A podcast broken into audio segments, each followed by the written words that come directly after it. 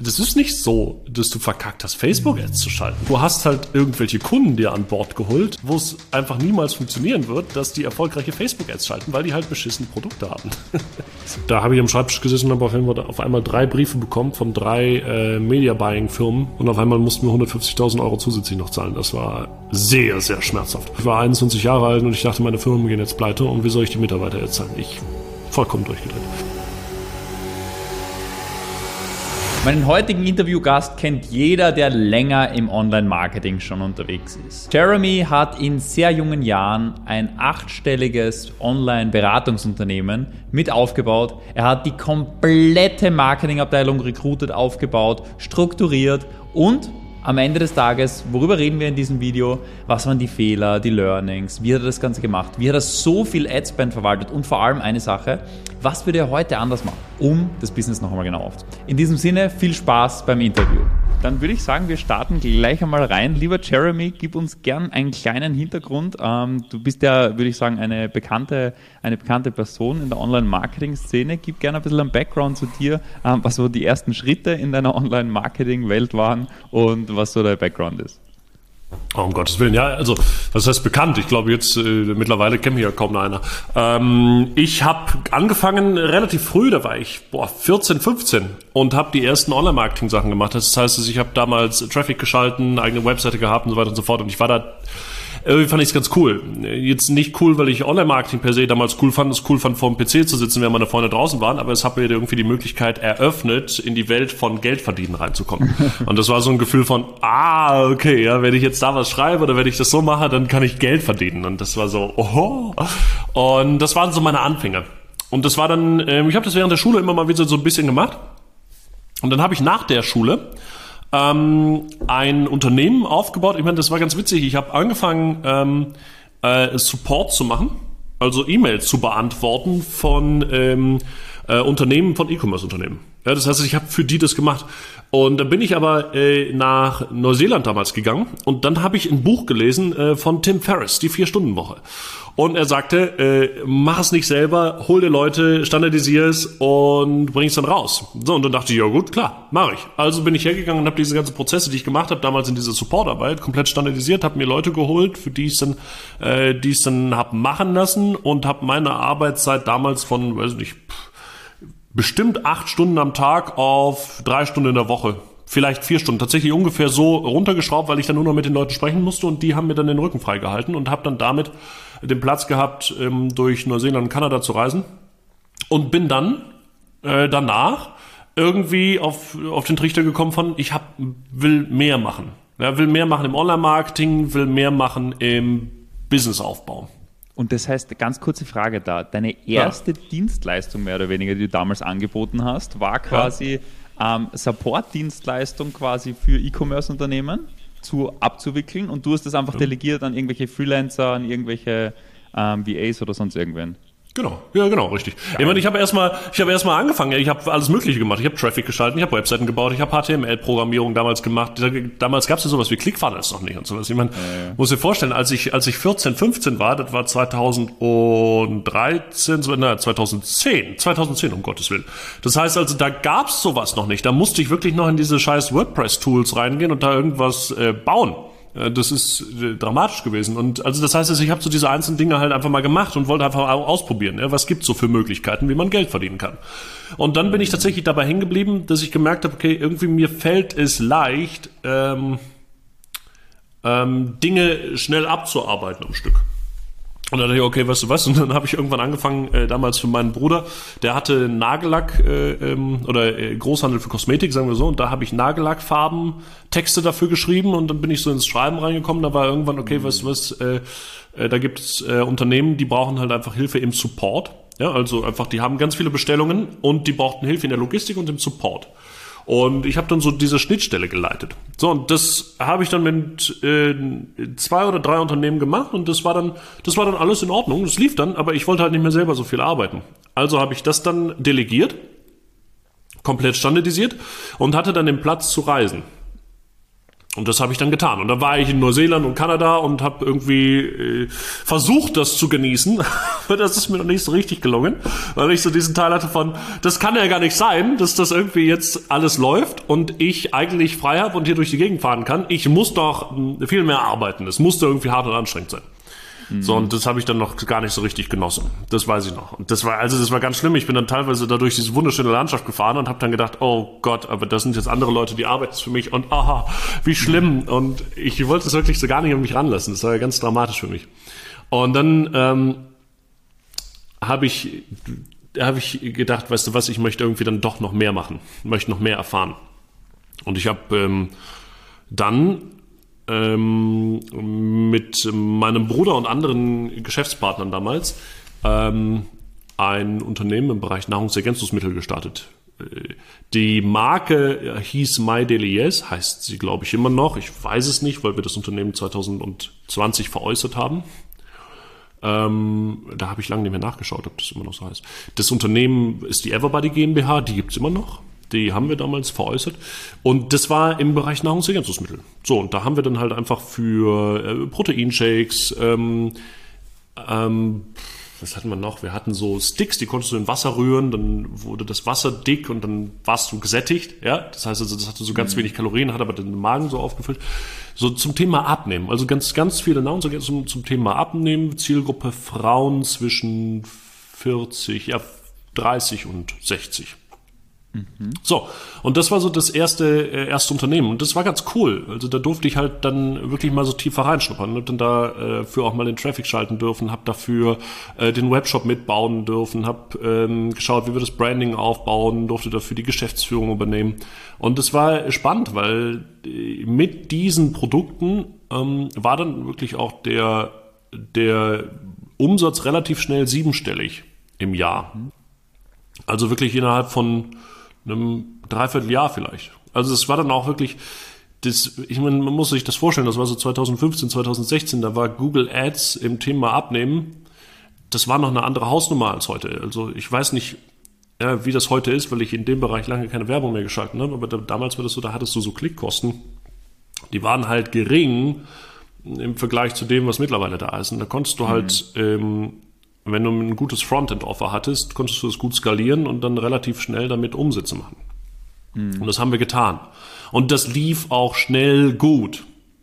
Das Problem war nur, ich wusste damals noch nicht, dass es sowas gibt wie Long-Term Thinking. Ja, das heißt also, so, so, okay, lass uns halt schnell Umsatz machen, lass uns schnell Tausende von Kunden haben, lass uns schnell viel machen und ja, die Kunden waren noch nicht so richtig happy, weil wir dann doch mehr versprochen haben, als es eigentlich war. Ja, mhm. oder ähm, da war das Team nicht glücklich, ja, weil es hat sich dann nicht gut angefühlt. Und es waren dann alles so Sachen, wo dann klar war, okay, das können wir langfristig nicht durchhalten. Mhm. Und haben dann, und, und dann ging tatsächlich diese Frage auf damals, okay, wenn ich was langfristig durchhalten will, ja, oh mein Gott, jetzt geht's ja nicht nur ums Geld, sondern jetzt geht's ja auch noch darum, dass ich das lange machen muss. oh Gott, wenn ich was lange machen muss, dann sollte es was sein, was ich gut finde. So, so habe ich dann damals gesagt, ja, dann ist es aber nicht äh, das. Weil ich finde es jetzt nicht so spannend, ja, mit der Zielgruppe und mit den Produkten das zu machen, sondern das ist so, äh, ja, okay, viel Geld und wenn schnell viel Geld, okay, dann, aber wenn nicht, dann nicht. Und dann war so dieser äh, Teil, äh, weißt du was, darauf möchte ich mich gar nicht mehr fokussieren sondern äh, bin dann habe mich dann damals dazu entschieden, weil ich währenddessen schon mit meinem Bruder zusammen ähm, Unternehmen im Bereich Online-Marketing-Beratung ja, aufgebaut hatte, mehr Geschäft. Ähm, und das Unternehmen, da habe ich dann damals gesagt, das war 2017 oder 2018, darauf fokussiere ich mich jetzt voll und.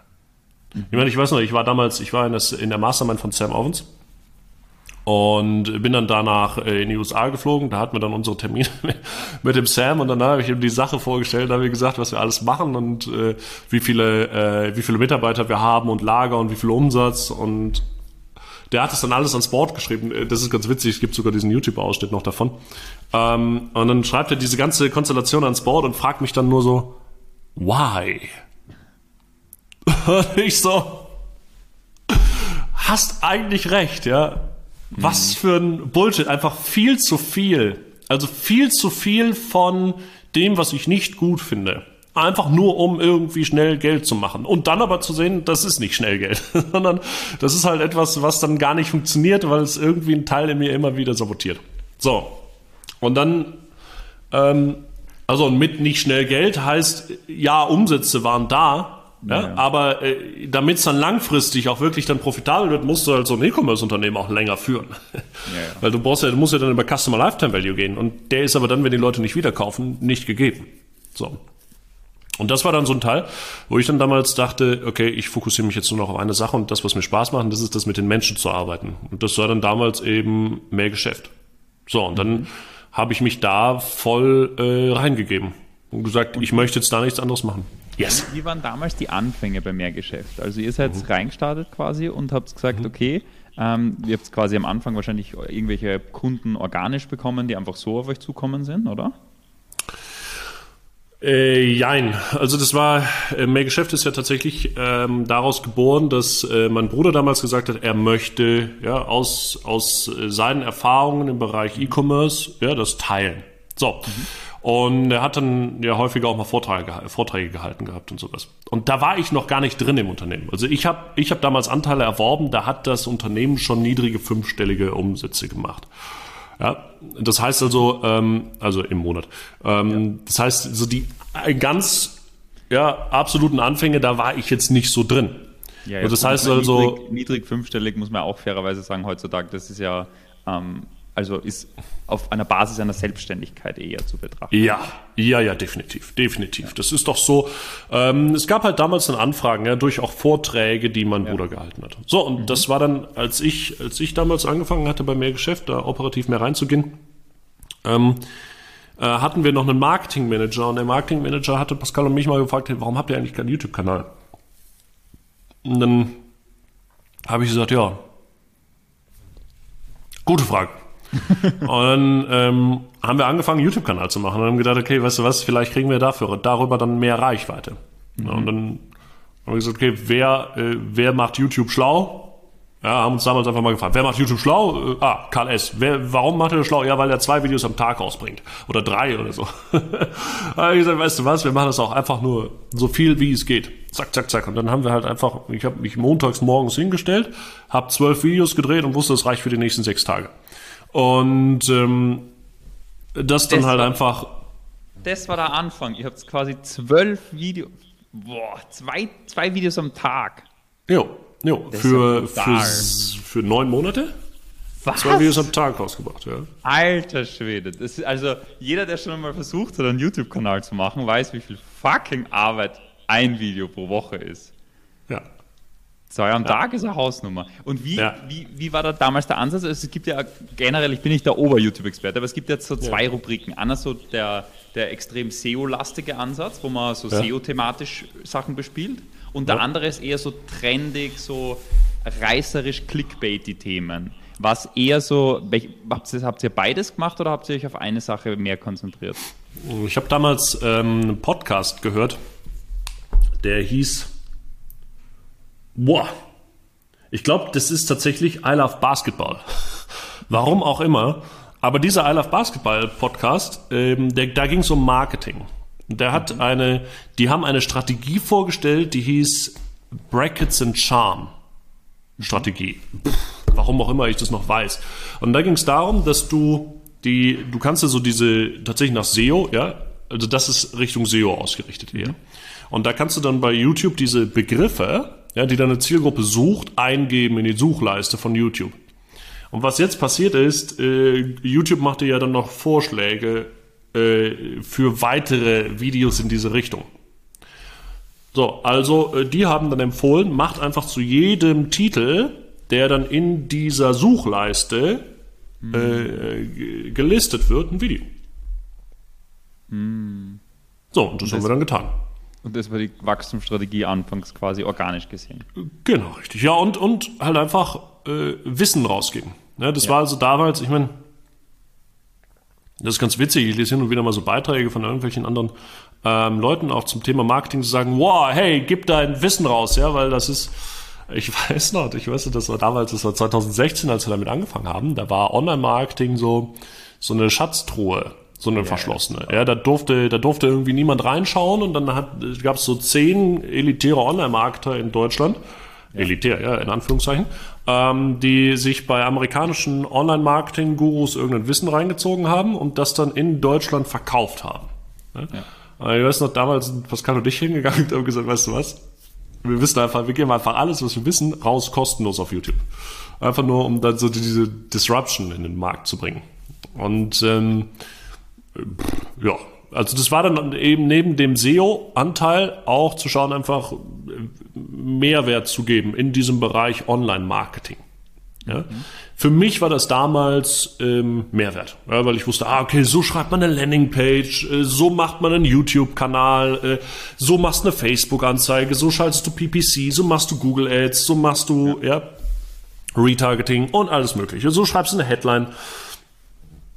So, und das haben wir halt en masse halt rausgegeben, dieses Wissen. Und äh, die Leute haben das teilweise gefeiert und teilweise nicht. So, und ähm, das, das, waren, das waren die Anfänge. Und die, die, die Anfangsstrategie war quasi organisch YouTube primär, oder? Also YouTube als primärer Kanal und auch PPC. organisch. Auch PPC. Auch PPC, das heißt, ihr habt gleich mit PPC angefangen. Wir haben auch PPC von Anfang an geschalten, ähm, Leads eingesammelt. Mhm. Ja, ähm, und auch damit Reichweite aufgebaut und auch dort dann ja, ähm, E-Mail-Marketing gemacht, die Leads. Also es, es ging von Anfang an auch um diesen Aspekt von Markenaufbau. Ich meine, ganz wichtig, ja, wir müssen schauen, in welchem Segment wir uns hier bewegen. Weil wenn, wenn ich von Markenaufbau spreche, von bei solch einer Firma, dann ist das nicht wirklich Markenaufbau, weil Markenaufbau ist äh, ein Amazon, ein Apple, ein Zalando. Ja, die sagen, weißt du was, ich, wir geben jetzt einfach mal mehrere Millionen aus und haben TV-Kampagne, haben einen Slogan und noch einen Hashtag und holen die Leute bei uns in den Shop und kaufen erstmal Kunden, ja, ohne äh, dass wir aber dadurch bereits Gewinne machen. Mhm. Ja, und wir entwickeln dann ja über die Qualität der Produkte und über ähm, dieses Gefühl, was wir kommunizieren in den Slogans und so weiter und so fort, diese Marke. So, und je häufiger wir es kommunizieren, ähm, desto besser wird die Marke eingebrannt von den Leuten. So, das ist ja Branding. So, mhm. wenn, äh, wenn ich jetzt in dem Fall ja, von Markenaufbau spreche, dann ist das so, ein, so eine Mischung, so ein bisschen Performance Branding. Also das ist äh, Seth Godin. Ja, ich weiß nicht, ob der dir was sagt. Mhm. Ähm, super. Äh, Permission Marketing. Ja, das ist so dieses, frag halt die Leute um Erlaubnis, dass du ihnen Mehrwert geben darfst. So, und das war so damals so dieser Ansatz, ja, dass wir gesagt haben, wir sammeln E-Mail-Adressen ein, ähm, geben auch da Mehrwert, ja, mhm. helfen den Menschen bauen damit dann bei diesen Menschen speziell ja, Vertrauen auf, weil wir ja Mehrwert geben und wussten dann, ja, okay, dann wird da auch Stück für Stück der Umsatz mitsteigen. Was, ja, was nicht unbedingt, was nicht unbedingt das Schlaueste war, aber was am Ende zu Beginn dazu geführt hat, dass wir in Bewegung gekommen sind und Dinge gemacht haben, die dann auch äh, letztendlich zu Erfolg geführt haben. Okay. Weil du jetzt meintest, war nicht unbedingt das Schlauste. Was hast du damit genau gemeint? Ich würde es heute aus der Sicht anders machen. Aber weißt du, das kann man ja am Ende immer sagen. Yeah. Das ist so, egal, egal was, ja. Ähm, nur ich, ich habe so ein bisschen so diese Herausforderung, dadurch, dass ich ja jemand bin, der ähm, eine Firma im Bereich Marketingberatung äh, hatte und auch eine Marketingagentur hat. Das heißt also, ich bewerte mich im Kopf, während ich das erzähle, die ganze Zeit auch da drin, wie gut ich es eigentlich gemacht habe. Ja? Das heißt also, ich komme nicht mit der Ausrede klar von, ey, da war ich Anfänger und da wusste ich noch nicht. Nein, ich habe mich damals schon als Marketingprofi verkauft, also muss ich auch wissen, wie es geht. So, also, ja, und das ist so diese Herausforderung, dass ich sage, ah, okay, ähm, wenn ich dann hinschaue, denke ich, würde ich heute Dinge anders machen. Aber das ist ja 100% ähm, legitim. Also ich glaube, ja. das ist ja 100% legitim, heute Sachen anders machen als damals. Weil natürlich immer Learningsfehler und lernt neue Sachen. Absolut, absolut. Aber das heißt, damals habt ihr quasi den sehr Direct Response Weg gegangen, dass ihr quasi über den gescalten Adspend einfach mehr Leads eingesammelt habt und dadurch mehr Kunden. Und das ist so das, was du gemeint hast, was du heute anders machen würdest oder was würdest du heute konkret anders machen, als du damals gemacht hast? Wir sind, wir sind immer nur mit der, wir sind oftmals ja, mit der Frage rangegangen, wie können wir mehr Umsatz machen, wie können wir das Unternehmen vergrößern. Mhm. Was dann dazu geführt hat, dass wir halt geschaut haben, okay, was gibt es für Verkaufskampagnen, die man machen kann, was kann man für PPC-Kampagnen machen, wie, was alles legitim ist. Ja. Ähm, nur ich würde es heute anders machen, insofern, als dass ich sage, nicht, nicht auf diese Masse gehen. Ja? Es, also, das ist die Sache, ich durfte irgendwann mal lernen, ja, dass wenn ich Qualität ja, anbiete, wenn ich etwas gut kann, dann brauche ich nicht ja, eine E-Mail-Liste von x tausend Menschen. Dann brauche ich nicht äh, eine Followerzahl von x tausend Menschen, sondern mh, mm, dann habe ich ja, jetzt im Bereich ähm, Business Consulting, im Bereich Marketing, ähm, wenn ich da meinen Job gut mache, und mit gut machen heißt, ich mache das, was mir Spaß macht, auch, ja, und werde daran immer besser, ja, dann reichen fünf, zehn Kunden, fünf bis zehn Kunden, ja, oder mach halt 15 draus, womit viel Geld verdient werden kann. Ja?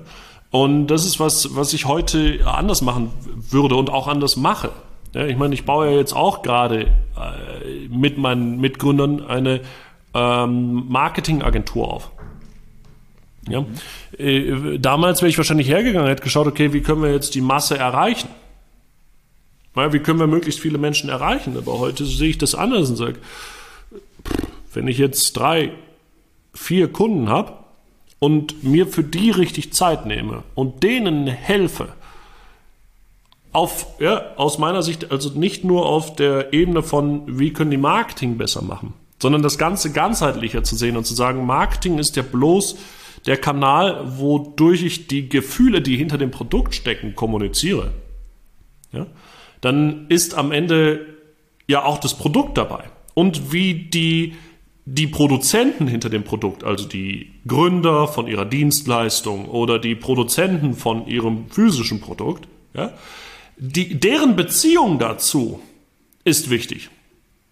Ja, und auf einmal sehe ich, ist, kann ich, kann ich auf einer, auf einer kleineren Skalierung hm.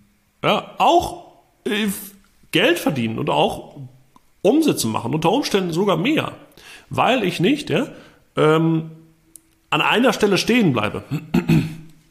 Ja, und das ist so dieses, womit ich mich so ein bisschen schwer getan habe, so diese Blaupausen rauszugeben für, das ist der Standard, so funktioniert.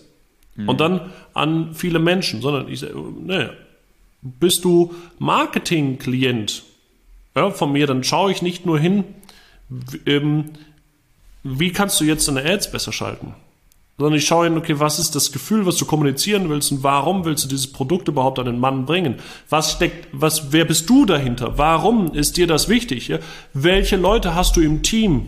Ja? Mhm. Welche Gefühle stecken in dem Produkt? Weil am Ende ist ja Marketing, aus meiner Sicht jedenfalls, ja nichts anderes als ich transportiere, warum Kunden es kaufen sollten. So, warum sollten Kunden es kaufen? Ja, weil es für sie dazu führt, dass es ihr Leben verbessert. Okay, was heißt das Leben verbessert? Dass sie ein Gefühl haben, was sie lieber fühlen wollen, als eins, was sie äh, nicht so gerne fühlen. Punkt. Ja, so das heißt, es macht es irgendwie komfortabler oder schöner, angenehmer, geiler, was auch immer, je nachdem, welchen Markt wir haben. So. Und jetzt geht's aber dann darum, ja nicht nur hinzuschauen zu sagen, boah, weißt du was, das ist jetzt hier deine Headline-Formel und damit schreibst du jetzt gute Texte und das ist jetzt hier diese Ad-Formel und damit machen wir jetzt gute Ads. Mhm. Das ist was, das ist Performance Marketing und das funktioniert. Nur, was es rausnimmt, ist tatsächlich die Komponente der Individualität und der Menschlichkeit. Und das ist was, was ich heute ganz klar anders machen, mache. Und ich sage, äh, lass mal hinschauen, muss es jetzt eine Formel dafür sein oder kann es einfach, wie fühlst du denn zu dem Produkt? Ja, warum machst du, ja, warum machst du die Beratung, die du machst? Warum, ja, mit deiner Frau zusammen? Warum ähm, in Dubai? Was ist das Gefühl dahinter? Was willst du rüberbringen? Wie, und dann ist es was ganz anderes als, ja, die fünf Schritte Verkaufsanleitung für dein LinkedIn-Profil oder was auch immer. Ja, das ist so, ja, äh, das, yeah. dann, dann bist du so wie jeder andere. Aber bringst du dich mit rein, ist es auf einmal individuell. Und so das, das würde ich heute ganz anders machen. Mhm. Mache ich heute ganz anders. So. Ich, ich, ich würde vielleicht eine Kleinigkeit dazu ergänzen, weil ich glaube, ähm, das, was du jetzt gerade gesagt hast oder was du heute anders machst, heißt ja am Ende des Tages, dass du auch mit einem viel es soll jetzt nicht blöd klingen, aber einem fähigeren Kunden auch zusammenarbeitest, vom Ganz Traumkunden klar. her. Der ist ja wesentlich weiter oben auf der, ah, auch, na, sagen wir einfach Umsatzskala, wie auch immer, ja. Der ist Ganz ja klar. wesentlich weiter oben als das Grand des Grand des Selbstständigen, sagen wir es einmal so. Ja? ja. Und ich, ich glaube, ich glaube, viele Wege, also am Ende. Aber nicht auf der Umsatzskala. Sorry, dass ich unterbreche. Nicht auf der Umsatzskala. Nee, der muss Weiter. Äh, nicht, nein, muss er nicht. Okay. Muss er nicht. Nein, nein. Das ist, das ist, das ist das. Äh, Umsatz heißt für mich nicht, dass der ein guter Unternehmer ist und dass er eine gute Qualität hat. Ja, auf okay. einer anderen Ebene. Ja, ja. Auf, und zwar auf dem Bewusstsein für sein Produkt. Da muss der weiter sein. Weil äh, Umsatz kann ich mit äh, beschissenen Produkten machen und dann muss ich, dann, dann kann ich, dann kann ich einem, dann kann ich einem Unternehmer auch einfach nur eine Verkaufsformel für seine Headlines geben. Und das reicht, weil er will mit dem Produkt nichts zu tun haben. Sage ich aber, es wird menschlich, jetzt gibt es auf einmal eine menschliche Verbindung zwischen dem Unternehmer und dem Produkt. Und jetzt, ja, weiter oben ist die, die qualitative Beziehung zwischen dem Unternehmer und seinem Produkt. Und das ist das, was den Unterschied macht. Nur, mhm. aber, ja, um da reinzugehen. Ja, ich verstehe, was du meinst. Ich würde es aber als doppelte Dimension wahrscheinlich sehen. Also es, er muss auch fähiger sein. Er muss einerseits wahrscheinlich die Connection haben, wie du gemeint hast, aber es hilft jetzt nichts, oder in deiner Zusammenarbeit ist es wahrscheinlich schwierig, ein Selbstständiger, der 5000 Euro Umsatz macht und gerne monatlich und gerne auf irgendwie 15 kommt, der braucht halt grundlegende Skills. Der braucht irgendeinen Weg, wie er Termine generiert mit seinen Traumkunden und der muss irgendwie einen Verkaufsprozess haben, wie er die zu Kunden macht. Ja. Das sind schon grundlegende Prozessskills, glaube ich, die es ähm, die der braucht, der braucht jetzt nicht, würde ich behaupten, das High-Level, ähm, also die wirklich richtig guten Marketing-Sachen aus meiner Sicht, die braucht der an der Stufe noch nicht, weil das unternehmerisch da einfach noch nicht die, die, die relevante Substanz da ist. Um, weil Marketing ist ja nichts anderes als alles, was es hat, aus meiner Sicht im Marketing. Wenn du ein Unternehmen hast und das richtig gutes Marketing dafür machst, dann machst du einfach mehr von allem sichtbar, vom Guten und vom Schlechten. Ja? Das heißt, du machst aus meiner Sicht einfach viel von, also du, du schaffst viel mehr von allem. Und wenn halt viel Schlechtes oder wenig Substanz da ist, wenig Grundlage, dann fasst halt auch ein ganz schneller an die Wand, ganz einfach gesagt, wenn du viel Marketing dafür machst. Ja? Und ähm, ich glaube halt, dass, ähm, dass schon beides da sein muss. Ja? Würdest du dem zustimmen? Oder also quasi das, was du vorher gesagt hast, die, sowohl die Dimension des, des Connections mit dem Product und dass das gut passt, aber auch die unternehmerische Substanz muss da sein. Weil ich glaube, mit den genau gleichen Kunden wie ihr, wie beispielsweise, sagen wir, ein Selbstständiger mit 5000 Euro, mit dem monatlich, der wäre ja nicht dein Kunde aktuell, oder? Was meinst du mit unternehmerischer Substanz? Also das ist das, wenn du sagst, unternehmerische Substanz von, dass die Strukturen auch da sind, dass er sein Produkt häufiger verkaufen kann als nur zweimal im Monat, weil er sonst überfordert wäre.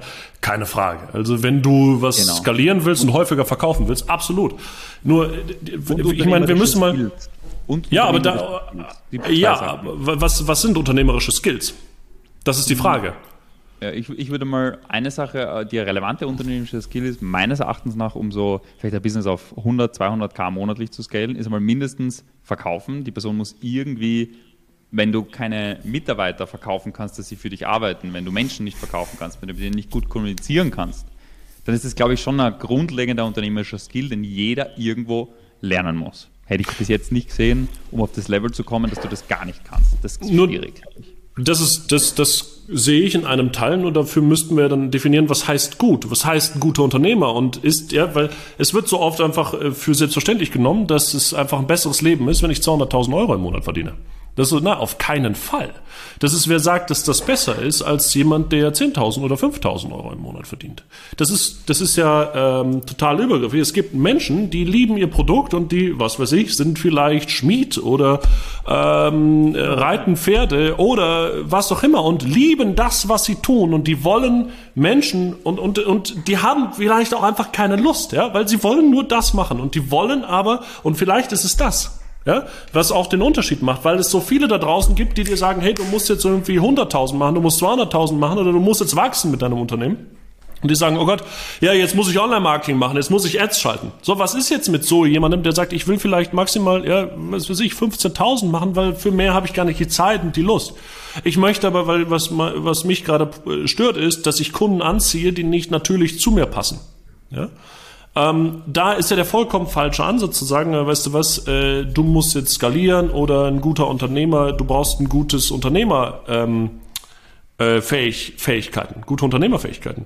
Weil aus meiner Sicht ist ein guter Unternehmer nicht jemand, der dazu in der Lage ist, auf 200.000 zu skalieren, sondern ein guter Unternehmer jemand ist, der dazu in der Lage ist, seine Ressourcen so einzuteilen, dass er das Leben lebt, was er leben möchte.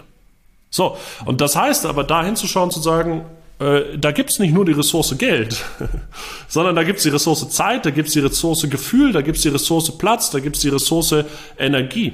Und auf einmal ist es ja noch viel mehr und viel ganzheitlicher zu sehen, zu sagen, boah, willst du ein erfolgreiches Unternehmen aufbauen, heißt es, was äh, hinzuschauen, was heißt für dich erfolgreich und wie fühlst du dich ja, erfolgreich, erfüllt in deinem Leben.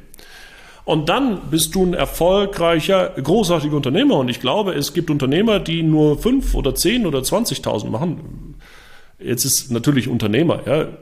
Ich bin jetzt, ich bin jetzt, ich, ich, ich dehne jetzt den Begriff Unternehmer sehr weit, ne? Das ist so, vor, jetzt sitzen wahrscheinlich da ein paar Zuschauer oder Zuhörer und sagen, wie kannst du nur zu jemandem, der 5.000 oder 10.000 im Umsatz im Monat macht, sagen, das ist ein Unternehmer?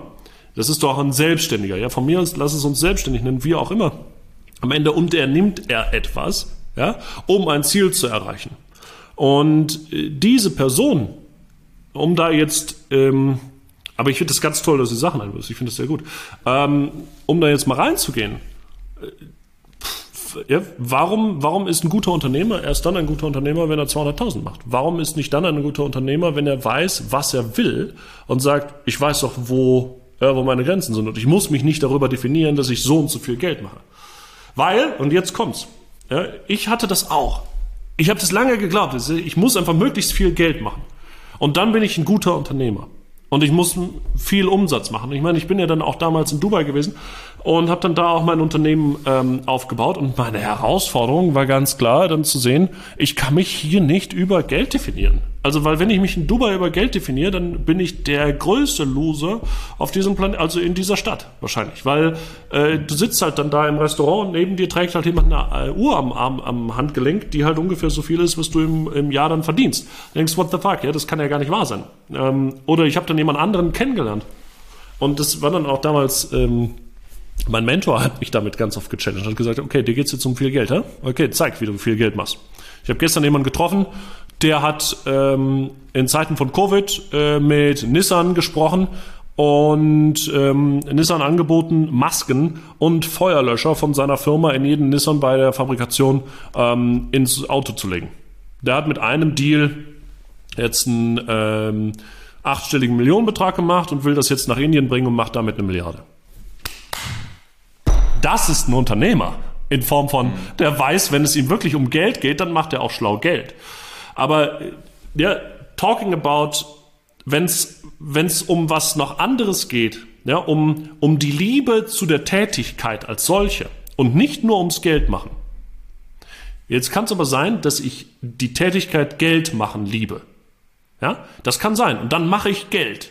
Und dann schaue ich, was weiß ich, ja, dann kaufe ich Aktien ein, dann kaufe ich ähm, Rohstoffe ein, verkaufe die wieder und äh, beschäftige mich damit.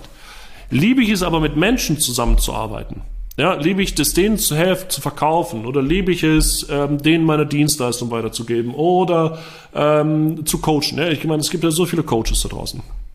Dann ist ja nicht nur dieser Teil von, okay, ich mache jetzt Coaching, um viel Geld zu verdienen, sondern dann ist auch, mit welchen Kunden macht es ja eigentlich Spaß, zusammenzuarbeiten? Über welche Themen zu sprechen, macht dir eigentlich Spaß, dahin zu gehen? Ähm, ja, wenn du jetzt skalierst, ja, verlierst du vielleicht die Qualität an Menschen. Also, äh, anderes Beispiel. Ähm, ich, war, ich war in Schottland auf einem Schloss. Und in diesem Schloss ähm, stand groß geschrieben, du darfst nicht äh, mit Sneakers und Jeans hier rumlaufen. So, dieses Schloss ist aber eins, ja, was, wo du merkst, die wollen mehr Geld verdienen.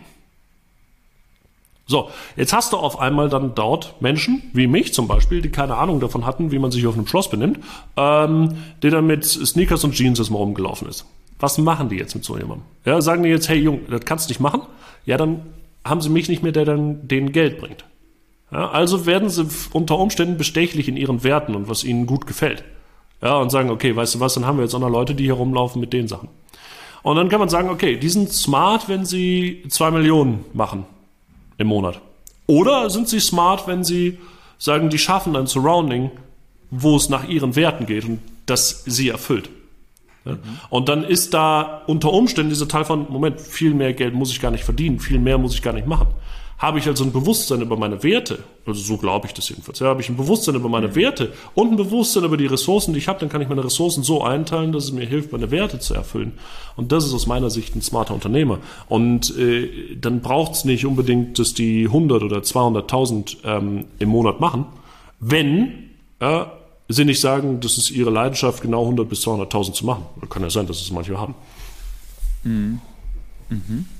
Ja, also meine, meine Frage war auch primär eigentlich, wo wir jetzt ganze Spur ähm, aus, abgerichtet sind, war primär eigentlich dahingehend, nämlich, dass, ähm, weil du gesagt hast, du würdest Sachen anders machen und du würdest mhm. ja heute mhm. auch nicht for free money arbeiten, oder? Du möchtest ja nach wie vor ähm, als solides, sagen wir mal solides, wie auch immer, was solide bedeutet, oder ist ja alles sehr relativ, aber möchtest ja das, was du jetzt machst, zum Beispiel, du machst jetzt eine neue Agentur, hast du gesagt, glaube ich, oder? Ja, genau, ja. Genau. Und in der Agentur, vielleicht kannst du ganz kurz ein bisschen ein Background zum Modell geben, weil es sehr anders ist als das, was du früher gemacht hast, hast du gemeint, oder? Ja, ja, genau. Also ähm, in der Agentur arbeiten wir mit wenigen Kunden ganz eng zusammen und beleuchten den kompletten Prozess. Also schauen nicht nur aufs Marketing, sondern schauen auf die Menschen hinter den Produkten und auf das Produkt. Weil ähm, die Agentur heißt Charlie and Partners und was wir da machen, beispielsweise ist nicht einfach nur herzugehen und zu sagen, okay, wie können wir jetzt ja, äh, Kunden gewinnen und dann skalieren. Das ist ganz witzig. Ich habe im Zuge dessen habe ich einen, ähm, habe ich mir nochmal die Webseite angeschaut von dem Iman Gazi. Mhm. Ähm, und habe mal gelesen, was der da alles schreibt. Und schreibt da unten, ja, er war dann an einem Punkt, ja, wo er dann das nicht geschafft hat, Facebook-Ads für seine Klienten zu skalieren und dann das einfach immer wieder verkackt hat. und dann sich irgendwann gedacht, weißt du was, jetzt zeigt er halt anderen, wie man eine Agentur aufbaut ähm, und verdient da halt mit sein Geld. So. Und dann habe ich noch in dem Moment gedacht, ja, Moment. Äh, das ist nicht so, dass du verkackt hast, Facebook-Ads zu schalten. Das ist nur das Problem, du hast halt irgendwelche Kunden dir an Bord geholt wo es einfach niemals funktionieren wird, dass die erfolgreiche Facebook-Ads schalten, weil die halt beschissene Produkte haben. Aber das ist das Problem, ja, bei den, bei den Leuten, die dann irgendwelche Agenturen gründen oder irgendwas, dass sie sagen, boah, wir müssen jetzt möglichst schnell viel Geld verdienen, dass sie sich dann Kunden, Projekte an Bord holen und da, ja, das ist das, was ich sehen kann, was du meinst mit, hey, die, die Kunden, die brauchen ja auch eine gewisse Qualität, weil sonst kannst du mit denen nicht eng zusammenarbeiten. Genau das ist das, ja. Das heißt also die, aber was halt keiner Bock hat. Ja, aber auch dann willst du ja nicht mit Kunden zusammenarbeiten, die keine Qualität haben. Gerade eher ja, dann willst du mit Kunden zusammenarbeiten, die richtig ja, ja. Qualität haben. Ja, ja, das ist auch korrekt. Ja, okay. Also sonst hast du ja noch mehr Pain in the ass. Dann für nichts arbeitest du mit Arsch, Ärschen. Um Gottes Willen. Ne? Das ist so eine, und, und, und das ist das, ähm, wo wir jetzt gesagt haben mit der Agentur, ähm, wir wollten Kunden und äh, äh, Quatsch, Klienten haben, äh, die Produkte haben, bei denen wir wissen, die lieben wir selber. Weil ich glaube, eine Marketingagentur, die irgendwelche Produkte vermarktet, die ja, nichts mit sich selber zu tun hat, äh, das ist cool. Ja, das, das funktioniert auch, aber ich glaube, dass da drin diese Verbindung zu dem Menschen wieder fehlt. Sondern, okay, dann hole ich halt den Klienten, weil mit dem kann ich jetzt mehr äh, Provision bekommen. Ja, aber mit dem Klienten und dem Produkt will ich eigentlich nichts zu tun haben und ich bin froh, wenn ich aus dem Meeting wieder raus bin.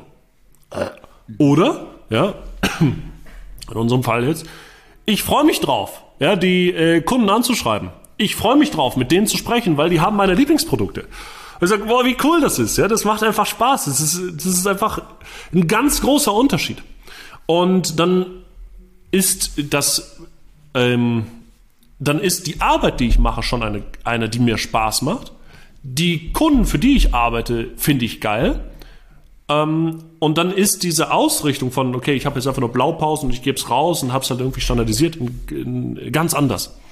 Also äh, soweit zu dem Punkt, ja, was wir dann da anders machen.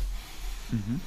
Und die Agentur, mit der du, die du startest, da machst du quasi, welche Art von Marketing macht sie dort? Macht sie alles mögliche. Das ist PPC, äh, E-Mail-Marketing, ähm, Aktionsmarketing, ähm, äh, Social-Media-Kampagnen, äh, Branding-Kampagnen, wirklich alles, alles, alles dabei. Ja. Mhm.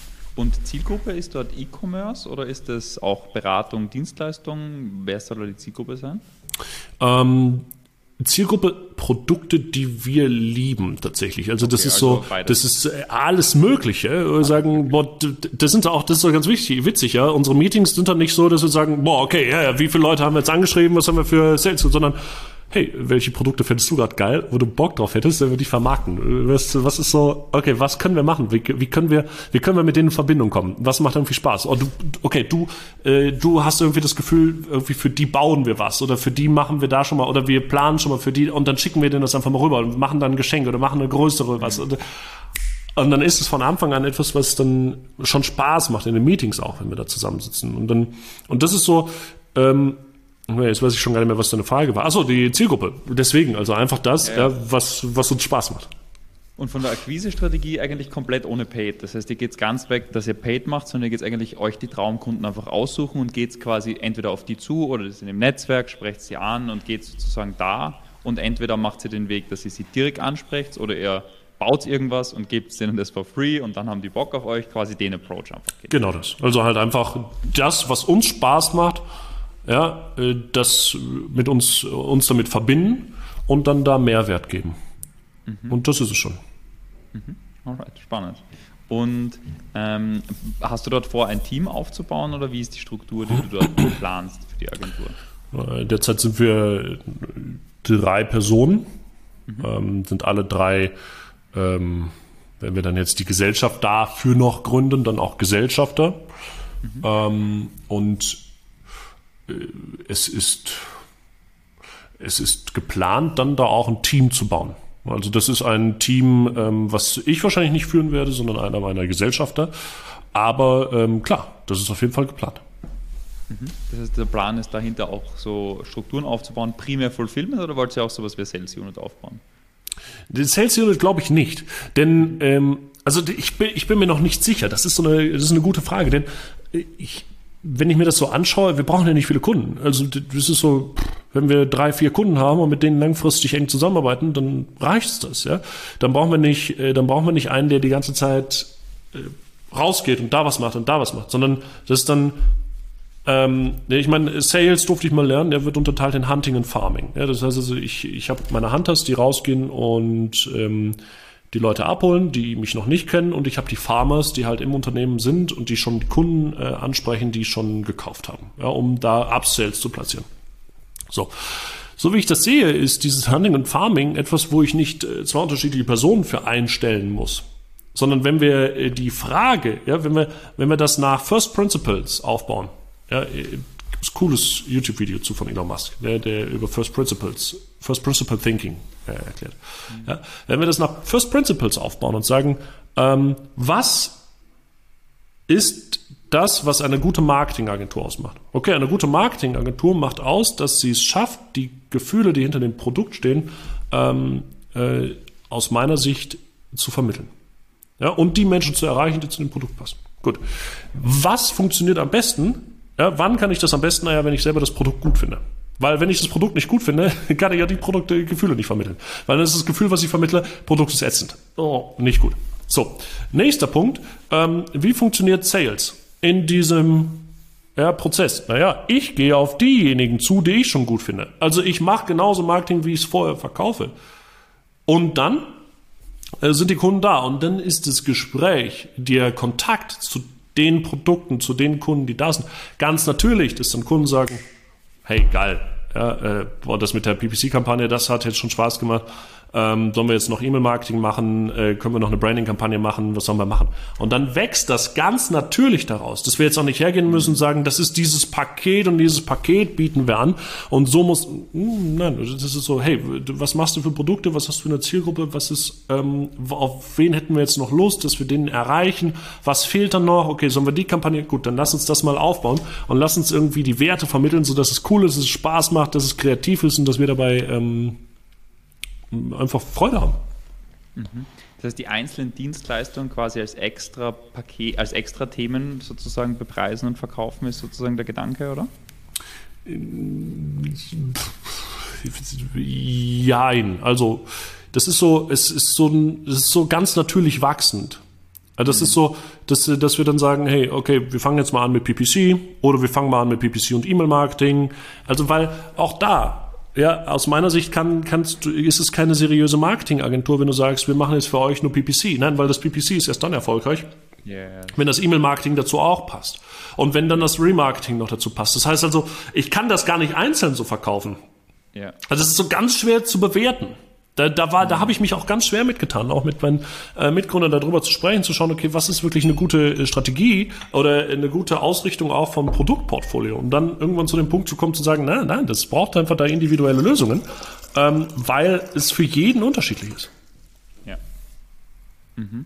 Und für, für die Vergütung planen Sie dort quasi mit variablen Faktor, ob das jetzt am Adspend ist, am Umsatz, am Profit, am Deckungsbeitrag, an irgendwelchen Sachen? Genau das. Genau. Das Ads, genau, genau, richtig. Also das ist äh, war ähm, Adspend, ähm, E-Mail-Umsatz, ähm, Recurring Revenue, ähm, bestimmte Ergebnisse, die wir erreichen mit äh, Provisionen dann ähm, zu verbinden, alles Mögliche. Ja. Mhm. Ja, aus meiner Sicht, also vom Modell her ist das ja ähm, sehr, also beispielsweise, es gibt ja einige große Online-Marketer im deutschsprachigen Raum, auch zum Beispiel der Raoul oder so, als Beispiel, ja, der fährt ja jetzt ganz anders vom Modell her, ja, aber er fährt ja auch quasi, er hat quasi gefühlt zwei Clients oder drei Clients und hat da halt eine Partizipation dran und macht halt für die das beste Marketing am deutschsprachigen Raum und fährt halt die richtig an, mehr oder weniger, ja. Und ähm, dann halt sehr hoher, sehr hoher, hoher Lifetime Value, sehr, sehr hoher Lifetime Value vom Kunden und aber auch spannende Zusammenarbeiten logischerweise. Ja. Und das ist so das Modell, wie du es quasi für dich planst. Ich muss auch ehrlich gestehen, ähm, ich glaube halt nicht, dass das für jedermann geeignet ist, dieses Modell, was du jetzt sagst. Und zwar, ich glaube, was du dafür brauchst, ist, du musst wirklich richtig, richtig krass gute Marketing sein Ansonsten funktioniert es halt nicht, ja. Also funktioniert es halt nicht. Weil, ja.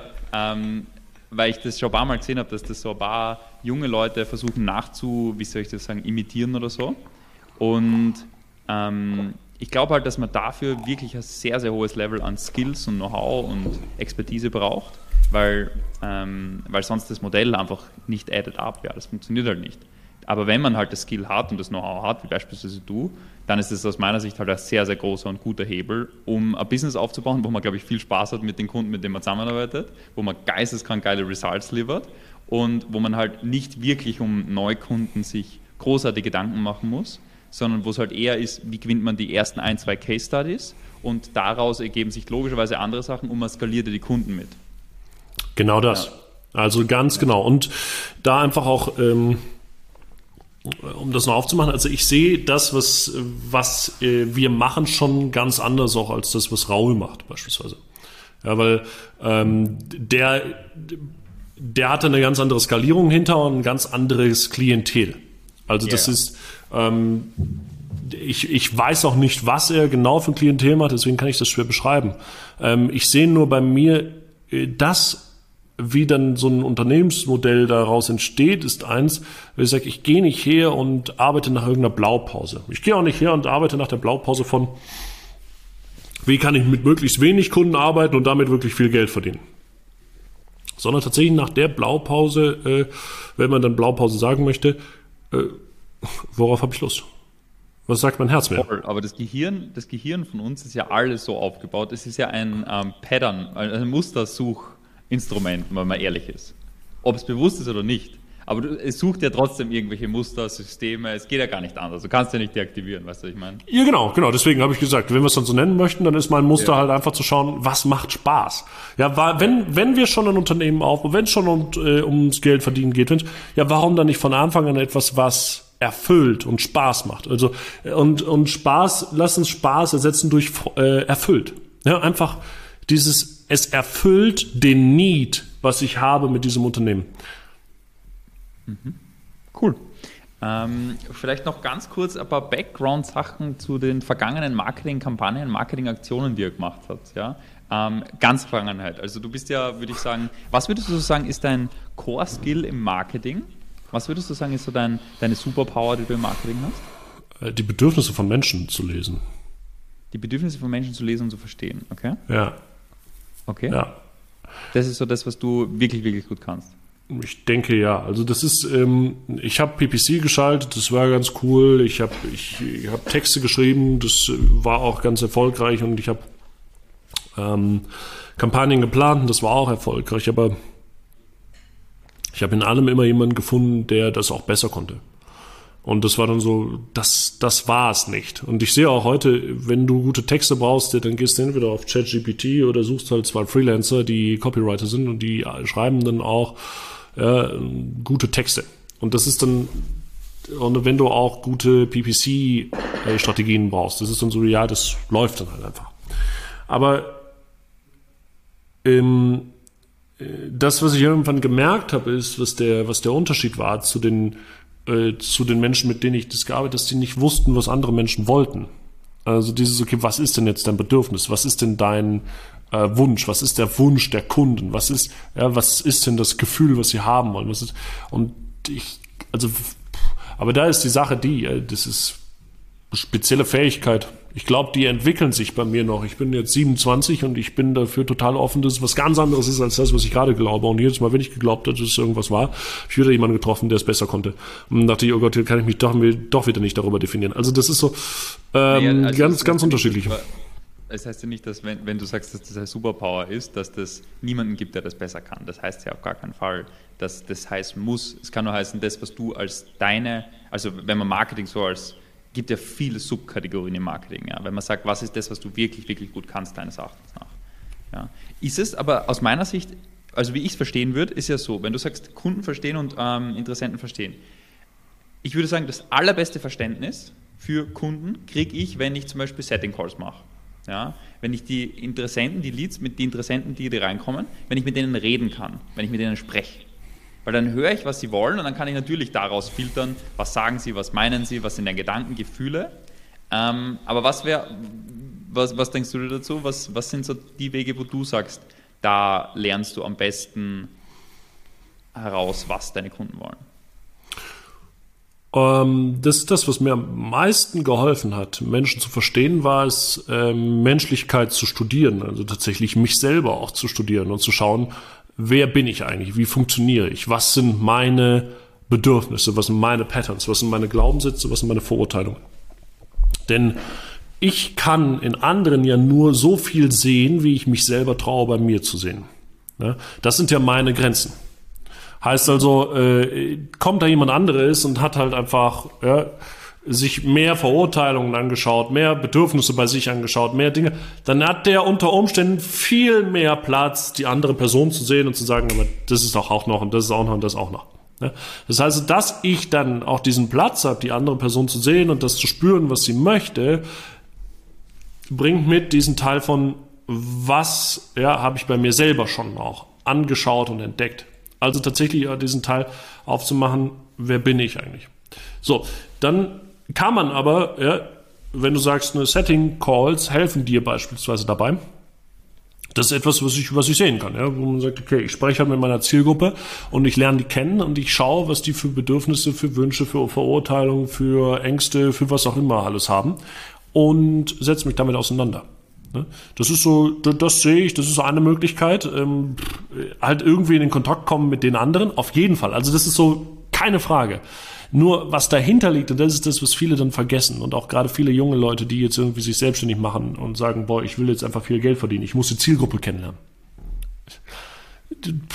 du, du wirst die Zielgruppe niemals so gut greifen können wie jemand, der erfahrener weiter ist, weil diese Person einfach mehr Dinge sehen kann, mehr Dinge verstehen kann. Das heißt, es sind auch einfach die eigenen Erfahrungen und die, die eigene Selbstbeobachtungsfähigkeit, die die Möglichkeit gibt, dann auch die andere Person sehen zu können.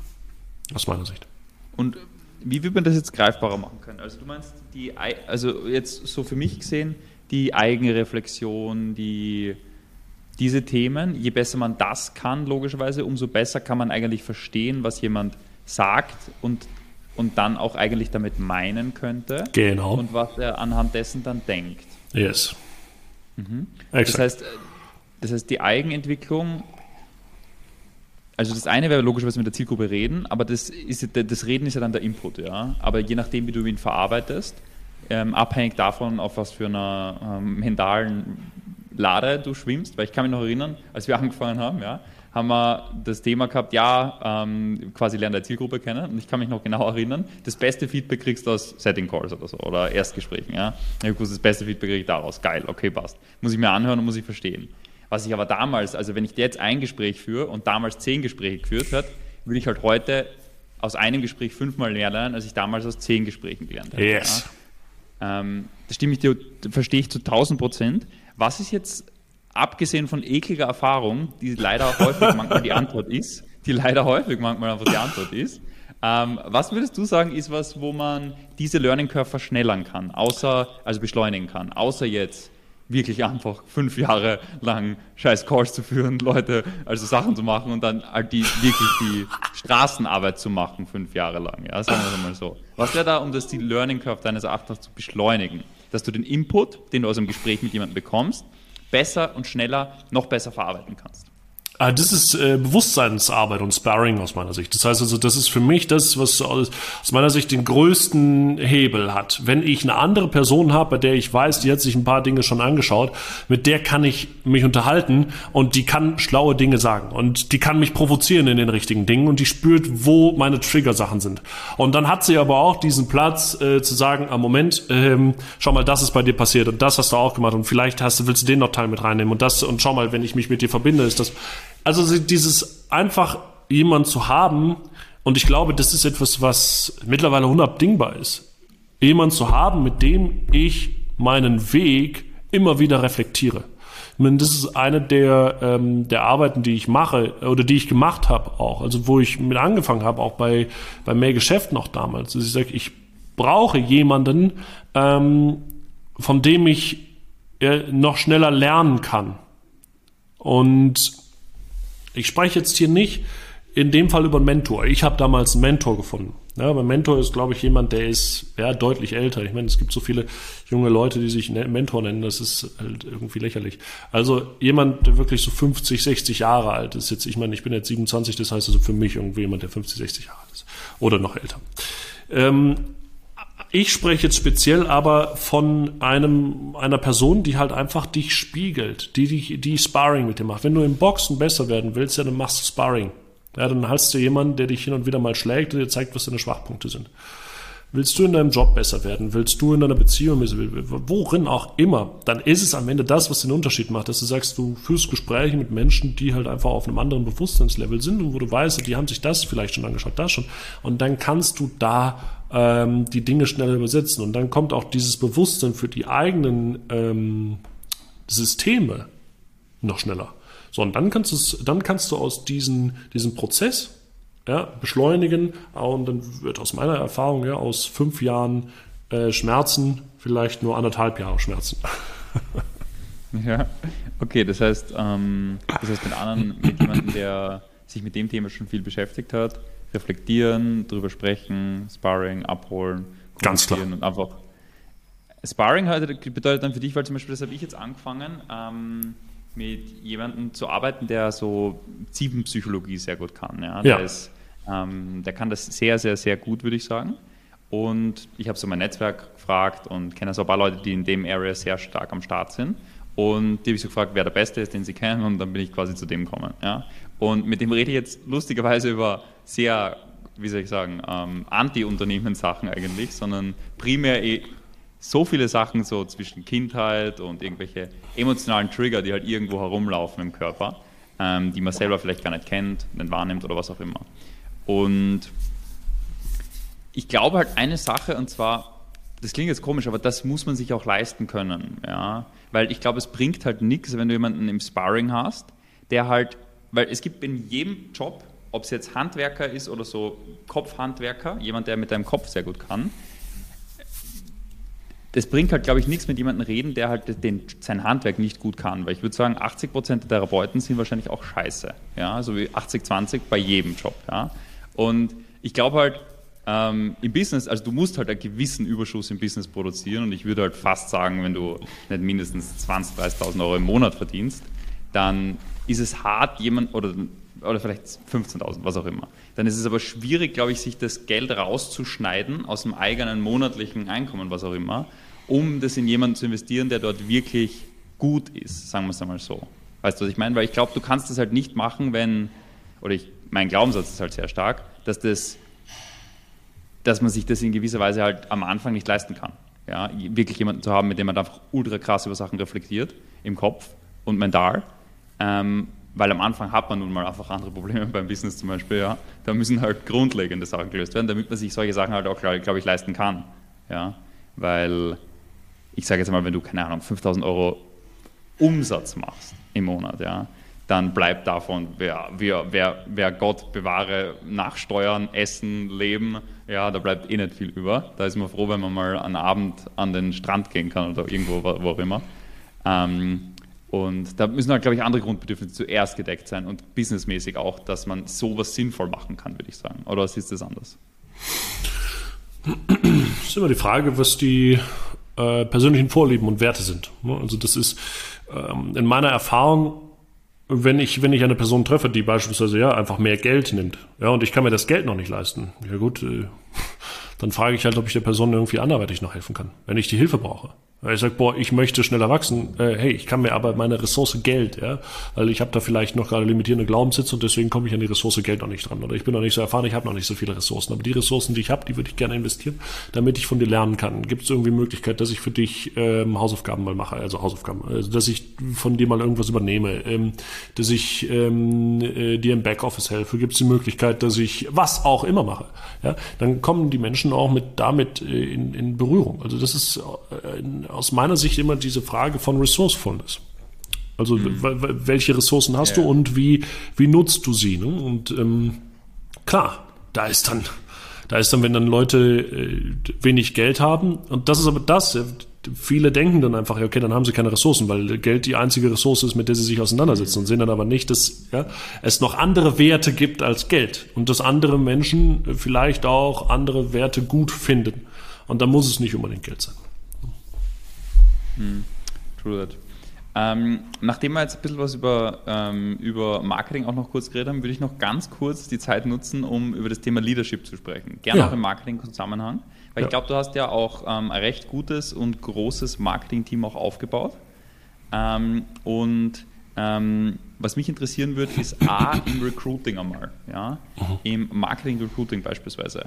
Ähm, Gibt es da irgendwelche speziellen Dinge, wo du sagst, ähm, im Recruiting, was so wirkliche Fehltritte war, Fehler, die du gemacht hast, aber auch wie man vielleicht so ein Marketing-Team aufbaut, weil ähm, ein Marketing-Team aufbauen, das gut, weil zum Beispiel klassisch in 99% der Unternehmen da draußen im KMU-Bereich, würde ich sagen, gibt es am Marketing-Bereich, sagen wir IT-Unternehmen, ja, das hat so 100 Mitarbeiter, da kannst du davon ausgehen, im Marketing-Bereich sitzen zwei Menschen, die super nett sind oder super lieb sind die aber nichts wirklich können und daher eigentlich, wenn wir ganz ehrlich sind, für gar nichts sind. Ja?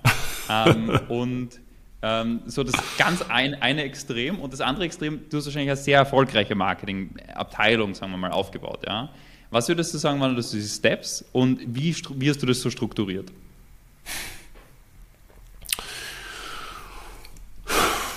Also um in meiner Erfahrung zu schauen, äh, sehe ich, wie also was heißt ein erfolgreiches Marketing-Team? Ne? Also äh, das Team, was ich hatte, das war bestand aus zehn Menschen, ähm, die sich nur um Marketing gekümmert haben, nichts anderes gemacht haben und damit halt sieben bis achtstellige Umsätze gemacht haben. So. Ähm, dieses Marketing-Team ist passend zu meinen Glaubenssätzen natürlich gewachsen. Also ich war immer jemand, wo ich dachte, ich kann, ich kann mir fiel es schwer, gerade auch in meiner in, äh, in der Zeit, als ich angefangen habe, jemanden einzustellen, der in irgendwas besser war als ich. Weil das ist so, das war für mich mit meinem mit meinem Ego damals ganz schlimm zu vereinen. Also das war so mein größter Triggerpunkt damals tatsächlich. War das dir bewusst? Ja, das war mir bewusst. Das war mir bewusst, aber ähm, das heißt, weil du gesehen hast, dass wir was besser kann, dann hast du gesagt, das ist nicht so geil. Ja, Ganz klar, ganz klar. Also das war, das war immer für mich ganz herausfordernd. Und das war, ich war mir dessen bewusst. Und das ist auch, das ist mit mein größtes Ding, so dieser Kampf gegen Autoritäten, ganz großes Thema von mir. So, und äh, für mich musste ich mich also in diesem Thema Leadership ganz viel damit auseinandersetzen. Ich sag, ich, da ist jemand, der unter Umständen äh, Antworten gibt, die ich nicht gut finde und oder Antworten gibt, wo ich so, das ist jetzt, das ist aber meine persönliche, ja, mein persönlicher Teil. Das heißt, ich hatte immer ein Team, bei dem ich wusste, ja, in irgendwelchen Teilen bin ich besser. Das war total bescheuert. Ja, das war bei mir immer damals so diese Entwicklung von, okay, ich kann jetzt nicht reagieren, da einfach Leute einstellen. So die dann richtig gut sind in Positionen. Das heißt, ich musste mir erstmal das anschauen. Musste erstmal da hinkommen und sagen, ist das jetzt wirklich so schlimm? Ja, warum, warum, was ist mein Problem damit? Worüber definiere ich mich? Ja, definiere ich mich unter Umständen darüber, dass ich diese Position einnehme in, in, dem Unternehmen? Ja, das heißt also, gebe ich diese Position ab? Äh, ist da jemand anderes, der es besser macht? Äh, Glaube ich mir überhaupt, dass das passt? Ja, das heißt also auch dazu schauen, was sind meine Unternehmenswerte? Ja, ist mein Unternehmen so ausgerichtet, dass ich mir glaube, dass ich Top-Mitarbeiter anstelle. Oder glaube ich, meine Vision passt gar nicht dazu. Die Art und Weise, wie wir es führen. So. Das heißt also, es ist äh, auch da wieder ganzheitlich zu sehen. Und was ich sehe, ist, erst einmal musste ich in meinen Dingen auch gut werden. Das war für mich in meinen Glaubenssätzen wichtig, dass ich gut im Marketing werde, gut im ähm, ähm, PPC werde, äh, weil ich dann geglaubt habe, okay, dann ist das wertvoll und dann kann ich Leute anstellen, die auch gut daran sind. So. Und das habe ich dann getan. Würde ich heute anders machen. Heute bin ich der, der Überzeugung, ich muss nicht gut sein in dem, was ich dann abgebe, sondern das kann ich von Anfang an abgeben. Aber das ist halt einfach in meinem Glauben damals gewesen. So. Und Aber woran würdest du dann sagen, angenommen, ja. jemand ist überhaupt nicht gut in PPC. Ja. Ja? ja. Der will jetzt jemanden in PPC anstellen. Ja. Wie müsste der Prozess ausschauen, dass der nicht voll ins Klo greift? Aus deines, deines Erachtens nach, wenn jemand den Skill überhaupt nicht hat? Ja. Ich würde mit jemandem sprechen, bei dem ich weiß, dass diese Person den Skill hat und auch schon die Ergebnisse geliefert hat und den fragen, ob er äh, bei Bewerbungsgesprächen dabei ist und ob ich dieser Person dafür Geld geben darf, dass sie das mitbewertet. Hm. Weil äh, dann, dann bin ich sicher, dass die Person mir dabei hilft, da die richtigen äh, Leute zu finden. Mhm. Und wie trainierst du die Person dann? Angenommen, wir finden die richtige Person, das ist eine ja. gute Person. Ja. ja? Ähm, ich will jetzt, dass die besser wird. Wie trainiere ich die? Im PPC? Wenn es eine gute das Person ist, ja. Äh, wenn es ein, eine gute, äh, ein guter Mitarbeiter ist, dann muss ich nicht wissen, was die braucht, damit die besser wird. Sondern dann sehe Sondern ich das in den Zahlen. Ja? ja? Mein Job als Unternehmer ist es nicht, dann ähm, ja, dem zu sagen, hey, so wirst du besser im PPC weil unter Umständen, ja, dann werde ich niemals Leute haben, die besser sind als ich. Weil ist jemand besser, kann ich dem nicht sagen, so wirst du besser. So, dann kann ich den auch nicht in diesem Skill trainieren. Das Einzige, was ich machen kann, ist es, ähm, ihm die Möglichkeit zu geben, sich mehr und mehr wohlzufühlen in meinem Unternehmen. Einen Spielplatz zu bauen, in dem er sich austoben kann. Das ist es aber schon. Zu sagen, hey, äh, was hast du für Ergebnisse? Wie viel von den Ergebnissen sollen wir reinvestieren, sodass du da noch was lernst? Gibt es da noch eine Mastermind? Wo kennst du dich aus? Was glaubst du wäre jetzt gut, damit du weiter wächst? Also das ist, wenn da jemand ist, der gut ist, ähm, da muss ich nicht äh, hergehen und den Markt für den analysieren, was es für Weiterbildungsmöglichkeiten gibt, sondern dann ja, wird er das wissen. Ja, makes sense. Okay, das heißt noch einmal ganz kurz. Du hast keine Ahnung, wie du PPC machst Du holst dir irgendjemanden aus deinem Netzwerk, hoffentlich kennst du irgendwen, weil sonst wird es ganz schwierig, aber sagen wir mal, du kennst wen, ähm, der wirklich gut im BBC ist und fragst den, ob der bei Interviews dabei sein kann. Ja. ja? Dass der das mitbewertet. Ja. Vielleicht kennt er auch selber Kandidaten. Genau. Dann macht er das. Exakt. Kandidaten generieren. Wie würdest du Kandidaten generieren, wenn du dich nicht auskennst im BBC? Nein, nein, okay. Ähm, das ist jetzt blöd, weil PPC wäre wahrscheinlich ein Weg, wie du Kandidaten generieren würdest, oder? Ähm, ja, wenn ich mich nicht auskenne, ja dann nicht. Ja, ja, wenn du dich nicht auskennst, okay. Aber wie würdest du Kandidaten generieren, sagen wir mal so? Du würdest wahrscheinlich Ads schalten, oder? Ich würde Ads schalten, ich würde mein Netzwerk äh, nutzen. Ähm, ja. äh, das ist es schon. Ja, also, ja. was ich festgestellt habe, die besten Mitarbeiter sind übers Netzwerk da. Mhm. Und auch da, ähm, ich, ich kann nicht faken, wenn ich, wenn ich ein langweiliger Mensch bin. Wenn ich ein Mensch bin, der kein geiler, äh, nicht inspirierend ist, ja, dann wird auch solch eine Person weder in meinem Netzwerk äh, über mich kommen, zu mir kommen, noch ähm, äh, über PPC. Dann ist es raus. Ja, das heißt also da einfach zu sehen, willst du jemanden geilen haben, dann musst du erstmal selber geil sein. Heißt nicht in dieser Fähigkeit geil sein, aber mhm auf jeden Fall mal interessant genug, dass eine Person, die ähm, eine gute Qualität in ihrer Fähigkeit hat, ja, sagt, okay, da lohnt es sich für den zu arbeiten, weil damit kann ich mir irgendein Bedürfnis erfüllen. Ja. Okay. Ähm, makes sense. Das heißt, ähm, den PPCler holen wir so rein, das habe ich verstanden. Ist auch ein sehr, sehr gängiger und also ist ein sehr interessanter Ansatz. Ja. Hätte ich so jetzt nicht gesehen, aber ist ähm, auf jeden Fall weil ich manchmal selber ein bisschen Scheuklappen auf habe, ich habe auch so dieses Syndrom. Also ich habe nicht dieses Syndrom, ich muss besser sein als der andere, sondern ich habe so dieses Syndrom, wenn ich selber nicht abschätzen kann, ich bin manchmal, glaube ich, sehr wenig kreativ, ähm, um andere Ressourcen zu nutzen. Und du versuchst es immer allein zu lösen. Ja, ja, ich versuche es immer ja. gefühlt, mein Kopf ja. ist, ich versuche es allein zu lösen. Ja. Oder irgendwie muss ich es lösen. Und wenn ich es nicht kann, dann muss ich irgendwie den harten Weg gehen, das zu lernen und dann selber zu lösen. Okay, ähm, jetzt Beispiel. Ähm, man möchte jetzt eine Marketingabteilung aufbauen ja, und man macht so, ist PPC heavy. Ähm, das heißt, wäre PPC das erste, was du aufbauen würdest, wo du einen Media Buyer holen würdest? Oder was wären so die ersten Positionen, wo du holen würdest? Na, das hängt ganz tatsächlich von den Produkten ab, die ich vermarkte. Also wenn ich, wenn ich äh, hochpreisige Produkte vermarkte, ja, äh, Coachings. Ausschließlich, wir, wir, nehmen nur an Agentur- oder Beratungsdienstleistung, die teurer ist als, sagen wir, 5, 10k sowas monatlich. Ja. Also okay. nehmen wir mal an, so, solche Produkte. Ja, okay. Ich würde die erste Position fürs Marketing, die ich anstellen würde, mhm. wäre wahrscheinlich entweder ein äh, Psychologe oder renommierter Bewusstseinscoach? Für sich selbst. Ja. ja. Okay. Und die zweite Stelle? Weil das ist ja der gleiche, den wir vorher gehabt haben, würde ich sagen, oder? Den wir vorher schon besprochen haben. Ja, aber jetzt hast du ja nach der ersten Anstellung gefragt. Ja, ja, ja, verstehe ich. Dann die zweite.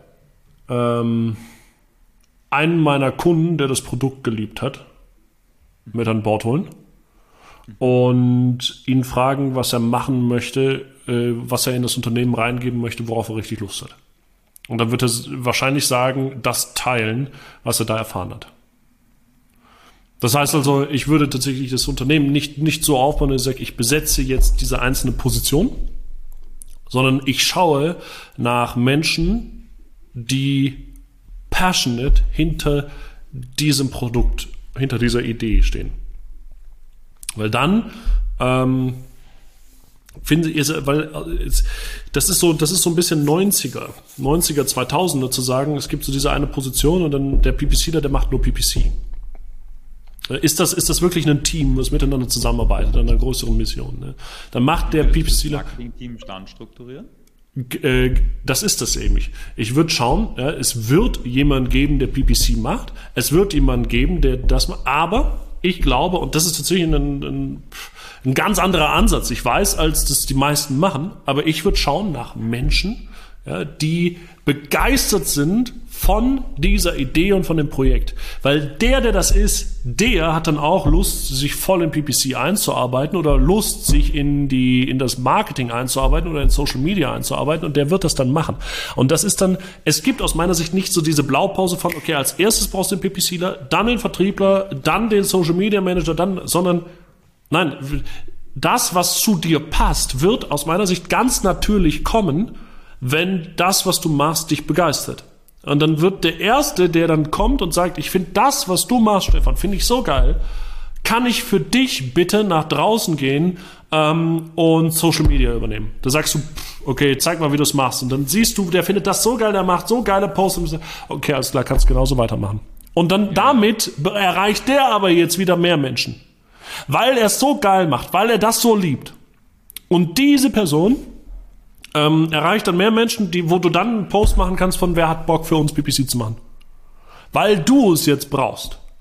Ja? Und dann ist das, was wieder was ganz natürlich wächst. Kann aber auch sein, dass die erste Person sagt, hey, ich liebe das so sehr, kann ich bitte für dich PPC machen? Der wird das richtig geil machen.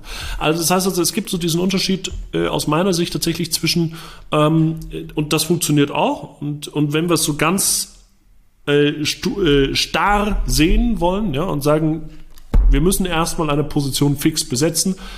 Auch dann würde ich tatsächlich im Marketing erstmal einen Allrounder einsetzen und nicht jemand, der eine spezielle Fähigkeit hat. Weil zu Beginn müssen einfach viel mehr Dinge ja, gleichzeitig ja, gemacht werden. Und das sollte aus meiner Sicht eine Person sein, und deswegen komme ich wieder dahin, die voll das Ganze liebt, was ihr macht.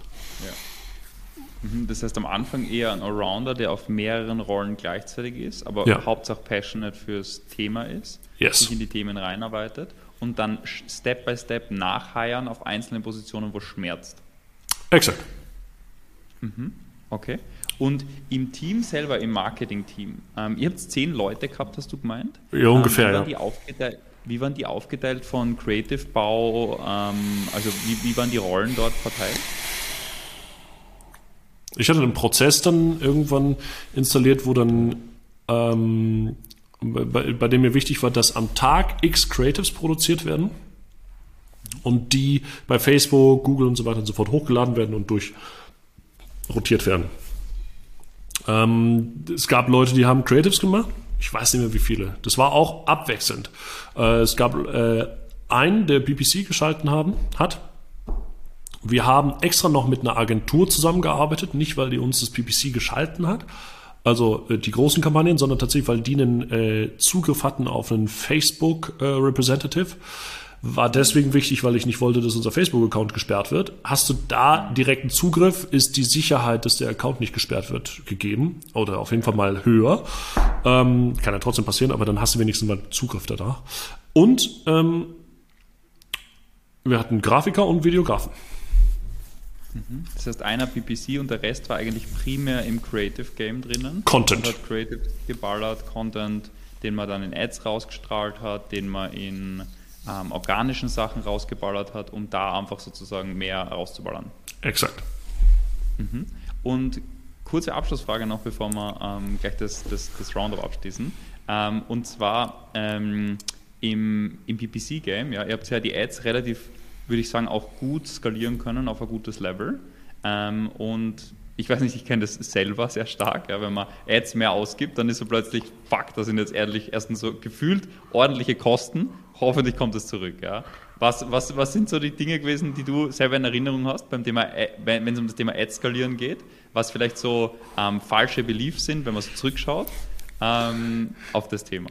Um Gottes Willen. Ich hatte eine Situation mal, da war da habe ich am Schreibtisch gesessen und habe auf einmal drei Briefe bekommen von drei äh, Media-Buying-Firmen in insgesamt Rechnungswert von 150.000 Euro, den ich nicht mit eingeplant hatte. Und auf einmal mussten wir 150.000 Euro zusätzlich noch zahlen. Das war sehr, sehr schmerzhaft. Ähm, das war ein riesen Trouble bei uns im Office. Und ich meine, ich war 21 Jahre alt und ich dachte, meine Firmen gehen jetzt pleite und wie soll ich die Mitarbeiter jetzt zahlen? Ich vollkommen durchgedreht. Ähm, Glaubenssätze. Also ich glaube, ich, ich, ich, glaube, es ist ganz wichtig, tatsächlich äh, seine Liquidität dann da unter äh, im, im, Blick zu haben. Ja? Weil wenn du nicht klar darüber bist, wie die Liquiditätssituation deiner Firma sich entwickelt und wie auch die, äh, wie dein Sales-Prozess ist, ja, und auch wie da die Quoten sind. Weil das, was manche machen, ist, sie sagen, okay, hey, ich habe zwar Radzahlung und ich habe auch eine Ausfallsquote ja, bei meinen Produkten. Okay, aber ich schalte jetzt PPC und ich will jetzt ähm, verkaufen. Und ich sehe, okay, ich schalte für 5000 Euro PPC ja, am Tag beispielsweise und an dem Tag habe ich für 7000 Euro meine Produkte verkauft. So, hey, geil, profitabel. Ja, und am Ende des Monats ja, hast du dann das Ganze eben mal 30 ja, und hast dann halt aber auf einmal 60 60.000 Euro Adspend und äh, was weiß ich, ja, 70.000 Euro ähm, Umsatz. Beispielsweise. So, und sagst dann, ja, ist doch geil. Ja, jetzt ist aber die Frage, Umsatz ist nicht gleich Cashflow in dem Fall. Weil du hast ja Ratenzahler, du hast Ausfallquoten, ähm, du hast Menschen, die es vielleicht zurückgeben wollen. Jetzt ist immer das Geld schon ausgegeben. Nur weil ein Kunde storniert, heißt nicht, dass Facebook dir das Geld dafür zurückgibt. Oder Google, sondern ist dann halt einfach gezahlt. Das, deswegen war mir immer ganz wichtig, ähm, das habe ich damals von Sam Ovens gelernt, der optimiert das auf Cash Return on Invest. Das finde ich relativ smart. Ähm, das heißt also, der schaut, was ist der nicht, was ist der Return on Invest meiner Ads, sondern was ist der Cash Return on Invest. Das heißt also, innerhalb dieser 30 Tage, wie viel Cash mache ich mit dem, was ich eingenommen habe? Sind das Artenzahler, Einmalzahler gewesen, was auch immer? Ja? Und zieht auch die Ausfallquote ab und sagt, okay, dazu ja, nochmal 20 Prozent, 30 Prozent, je nachdem, was die Ausfallquoten sind und dann noch ein bisschen schlimmer, sodass ich am Ende des Monats auf jeden Fall sicher bin, wenn ich da über 100 Prozent bin, bin ich liquiditätspositiv. Und dann bin ich ganz sicher. Ja? Mhm. Wichtig, ja, je nachdem, wie die Produktauslieferung ist und was die Produktauslieferung noch für Kosten hat, sollten die auch noch mit einbezogen werden. Ja, das heißt also, was weiß ich, ja, äh, Fahrtkosten, äh, ja, unterschiedliche Sachen, Mitarbeiterkosten und so weiter und so fort. Ja, Produktion. Ähm, und da halt einfach das sich anzuschauen, zu sagen, okay, wenn da dann aber trotzdem die Liquidität ja, positiv ist, dann kannst halt weiter skalieren. Ist da die Liquidität, in so einem, da habe ich immer geschaut, wenn das so ein Threshold war von unter 200 Prozent, wollte ich nicht weiter skalieren, sondern wollte ich erstmal die Prozesse weiter optimieren, damit es auch läuft. War es über 200 Prozent, habe ich gesagt, okay, jetzt lass es skalieren. Das heißt, du hast diese KPI hergenommen und jedes Mal, wenn die über eine bestimmte Zahl war, bist, also du hast quasi immer den Switch gemacht von Optimierung zu Skalierung, ständig hin und her, ähm, je nachdem, wo der Parameter quasi war. War er über 200, gehen wir ins Optimieren, war er un, also war er quasi bei äh, unter 200 oder 200, gehen wir ins Optimieren, war er drüber, haben wir einfach ins Gas gedrückt. Und das war quasi das ständige Pendel hin und her. Ja, aber das ist auch da, und das ist ganz wichtig, ja, das ist nicht, das ist nicht auf äh, Firmenebene zu beobachten. Ja, dass ich sage, okay, auf der Firmenebene ist ganz overall, ja, habe ich da einen Cash Return von 200 Prozent und deswegen skaliere ich jetzt. Sondern na, das Ganze habe ich dann auf Kampagnenebene bei Facebook und bei Google beobachtet. Der gesagt okay, diese Kampagne hat einen Cash Return von 200 Prozent, die wird skaliert. Die Kampagne hat einen Cash Return von 120 Prozent, die wird abgesägt. Die Kampagne hat einen Cash Return von 300 Prozent, die wird verdoppelt. Die Kampagne hat das. Und das habe ich dann einmal in der Woche gemacht, habe mich dann einmal in der Woche mit meinem äh, Media Buyer hingesetzt und ich habe dem das, das, was ich ihm immer wieder eingebläut habe, war pedantisch zu sein. Das heißt also, ich wollte bis ins kleinste Detail jede Kampagne bei Facebook, jede Anzeige ich habe ihn tatsächlich für jede Anzeige, die er geschaltet hat, eine Landingpage, eine extra Landingpage mit einem extra Eintrageformular, mit einem extra Funnel hinterbauen lassen. Weil ich wollte auf jedes einzelne kleinste Detail optimiert wissen, kann ich das skalieren oder nicht? Funktioniert das wirklich oder nicht? Weil willst du Performance Marketing machen, ja dann Performance aber auch durchziehen und wirklich in den letzten, letzten jeden kleinen Scheiß messen. Und damit meine ich nicht, ähm, ähm, messen, wie die äh, Rate ist, wie lange Leute auf deiner Seite bleiben. Das, ja, so diese, ja. diese Hotjar-Tools und wie die alle heißen, das interessiert, einen, das interessiert so gar nicht. Aber was du wissen willst, ist ins kleinste Detail optimiert. Jede einzelne Kampagne. Wie profitabel ist die langfristig? Die Leads aus dieser Kampagne. Wie haben die gekauft? Wie war die Qualität? Was ist passiert? Ist das nicht gut? Ja, dann kannst du es dann kannst du die Kampagne auch abstellen. Und dann, dann ist das ganz wichtig. Das ist also keine Entscheidung auf Unternehmensebene. Du hast ja da einen Sales Cycle drinnen.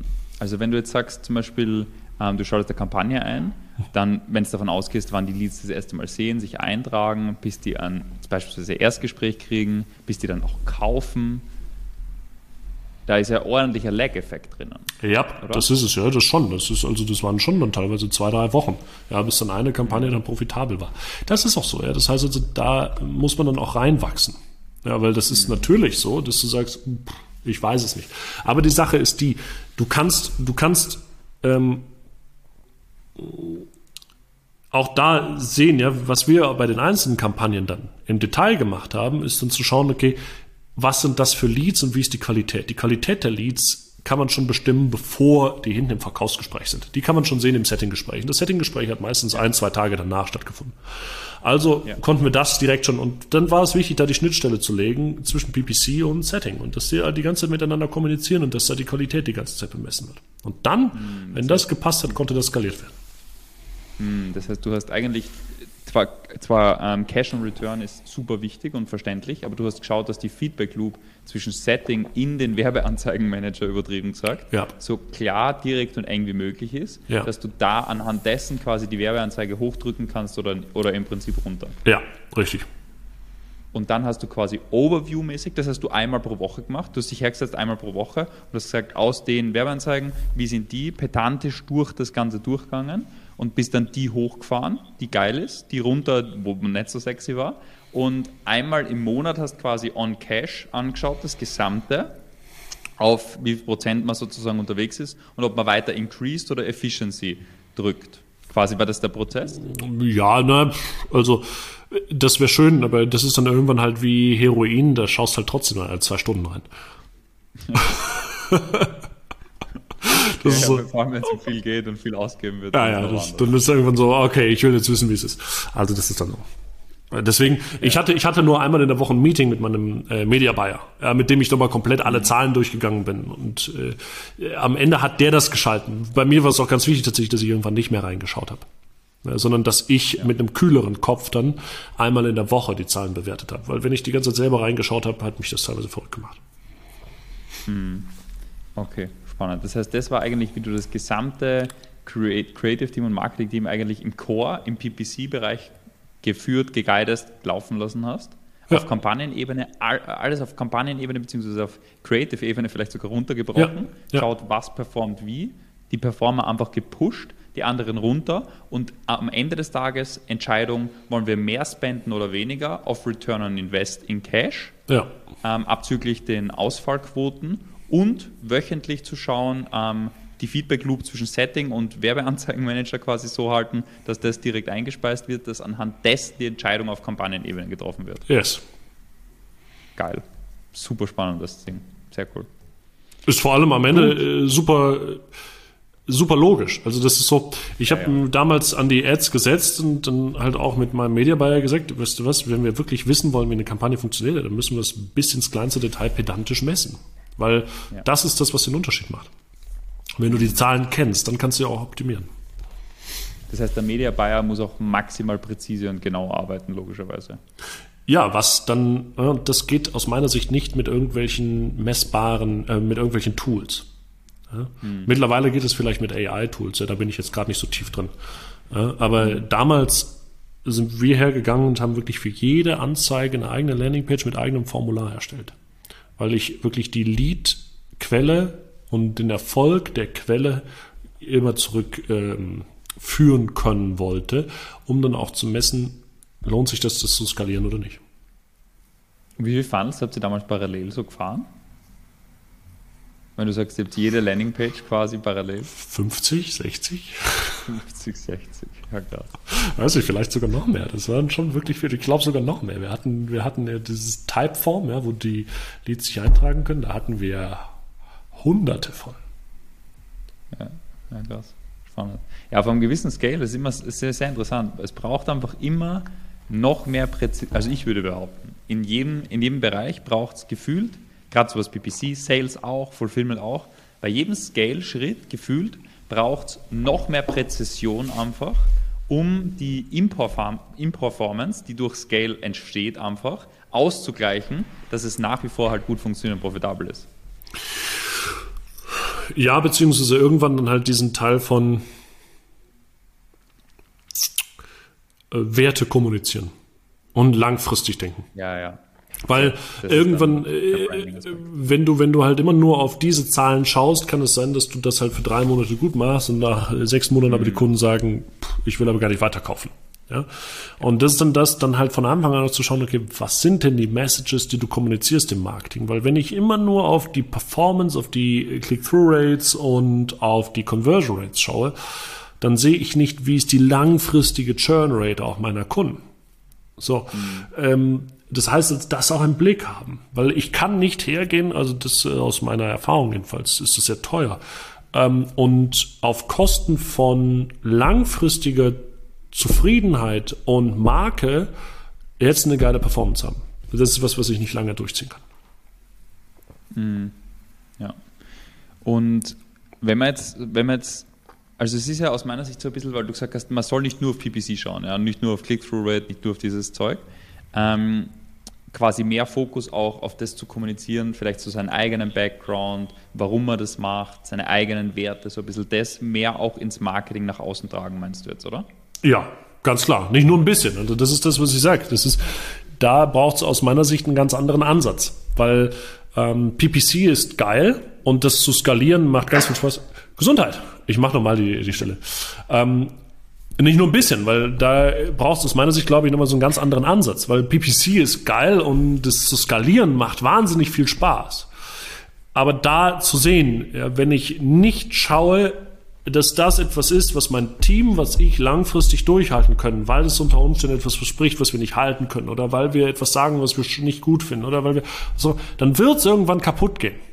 Das heißt also von Anfang an zu schauen, wir machen etwas, indem wir uns mit unseren Werten und unserer Menschlichkeit klar sind und das auch rauszugeben. Das ist das, was langfristig dann noch erfolgreich wird und auch am Markt etabliert, sich etabliert. Ja. Alright, sehr cool.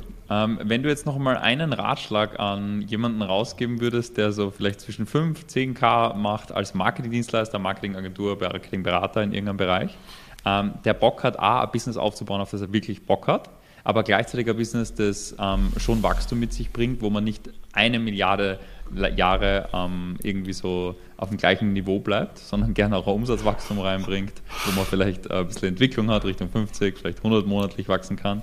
Ähm, was wären, was wären so was wäre so aus deiner Sicht so ein, zwei Dinge, die, worauf der speziell vielleicht Acht legen soll, deiner Erfahrung nach, wenn du rückblickend schaust ähm, auf deinen Weg sozusagen, was wäre so so ein, zwei Ratschläge, die du dir geben würdest, ähm, jemand, der so knapp 15k monatlich macht und mehr Wachstum möchte?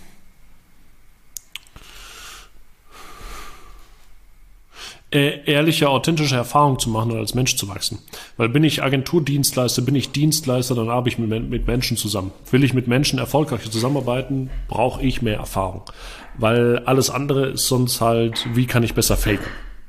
Mhm. Und das wird irgendwann dann äh, schmerzhaft, denn dann wird äh, jede AI einen besseren Job machen als du. Das, was die AI aber nicht besser kann als du, ist Menschsein.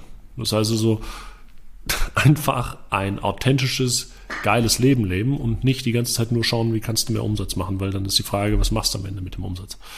Ja, und dein Leben geht nicht erst dann los, wenn du 20.000, 30.000 machst, sondern dein Leben kann auch dann schon losgehen, wenn du 5.000 machst, wenn du 6.000 machst. Und wenn du sagst, äh, du reist aber nicht oder du schaust dir nicht die verschiedenen Kulturen an, du schaust dir nicht die verschiedenen Menschen an, du machst keine, äh, hast nicht mal verschiedene Beziehungen, lebst nicht mal verschiedene Welten, entdeckst nicht mal verschiedene Menschen ähm, und, und Kulturen und alles Mögliche ja, dann wird es auch schwer, dass du langfristig dich anders etablierst als diejenigen, die gerade im Moment viele Erfahrungen machen. Mhm. Das heißt, primär einfach sozusagen mehr Erfahrungen in einem Bereich zu sammeln, um einfach dadurch besser zu werden, logischerweise. Und je besser man ist mit den Menschen, gut kommunizieren, gut umgehen, dass man damit einfach das A, schöne Leben hat und B, äh, mehr Erfahrungen macht. Ungefähr so, ja. ja cool, alright. Ähm, gut, Jeremy, vielen, vielen Dank für deine Zeit. Ähm, Gerne. Vielleicht ganz kurz, ähm, wo findet man dich, wenn man mehr von dir erfahren möchte? Ähm, wo kann man dir folgen? Wo, auf welchen Kanälen bist du unterwegs und vertreten? Ähm, man kann mir folgen auf LinkedIn, auf Instagram, ähm, da erstmal. Das ist erstmal, da, da bin ich. Ja, genau, richtig. Ja. Alright. Was ist so die Plattform, die du selber am liebsten kommunizierst und nutzt? Boah, das ist tatsächlich, ich finde das gerade erst noch raus. Also das ist so, ich weiß das noch nicht. Das ist, mal probiere ich LinkedIn oder mal bin ich dann mehr auf LinkedIn, mal dann doch lieber mehr äh, Instagram. Ähm, ich merke, ich nutze beides, um einfach aus meinem Leben ganz authentisch zu teilen und ich nutze es als Reflexionsmöglichkeit aus meinem Leben. Ähm, ich habe da jetzt nicht, nicht einen Favorite. Das, was ich gerne mache, ist, wenn ich die Möglichkeit habe, mich mit den Menschen direkt zu teilen. Das, das finde ich noch, noch geiler. Und deswegen ähm, ist dann, deswegen bin ich so ein Riesenfan von, ja, mich regelmäßig auch mit ein paar Leuten einfach mal. Ich habe zum Beispiel eine Gruppe, wo ich mich mit Menschen einmal in der Woche treffe. Ja, dann so erzähle und, und die auch ihre Erfahrungen reinbringen. So, wo ich sage, ah, okay, das ist jetzt dann doch nochmal ähm, intimer, ähm, echter oder tiefer. Und so das, deswegen, das finde ich dann irgendwie noch geiler. Aber ja, ähm, trotzdem nutze ich Instagram und LinkedIn, um da einfach zu teilen, was ich erfahre. Ja, cool. Alright. Vielen, vielen Dank für deine Zeit, Jeremy. Und Gerne. Genau. Alright. Gerne.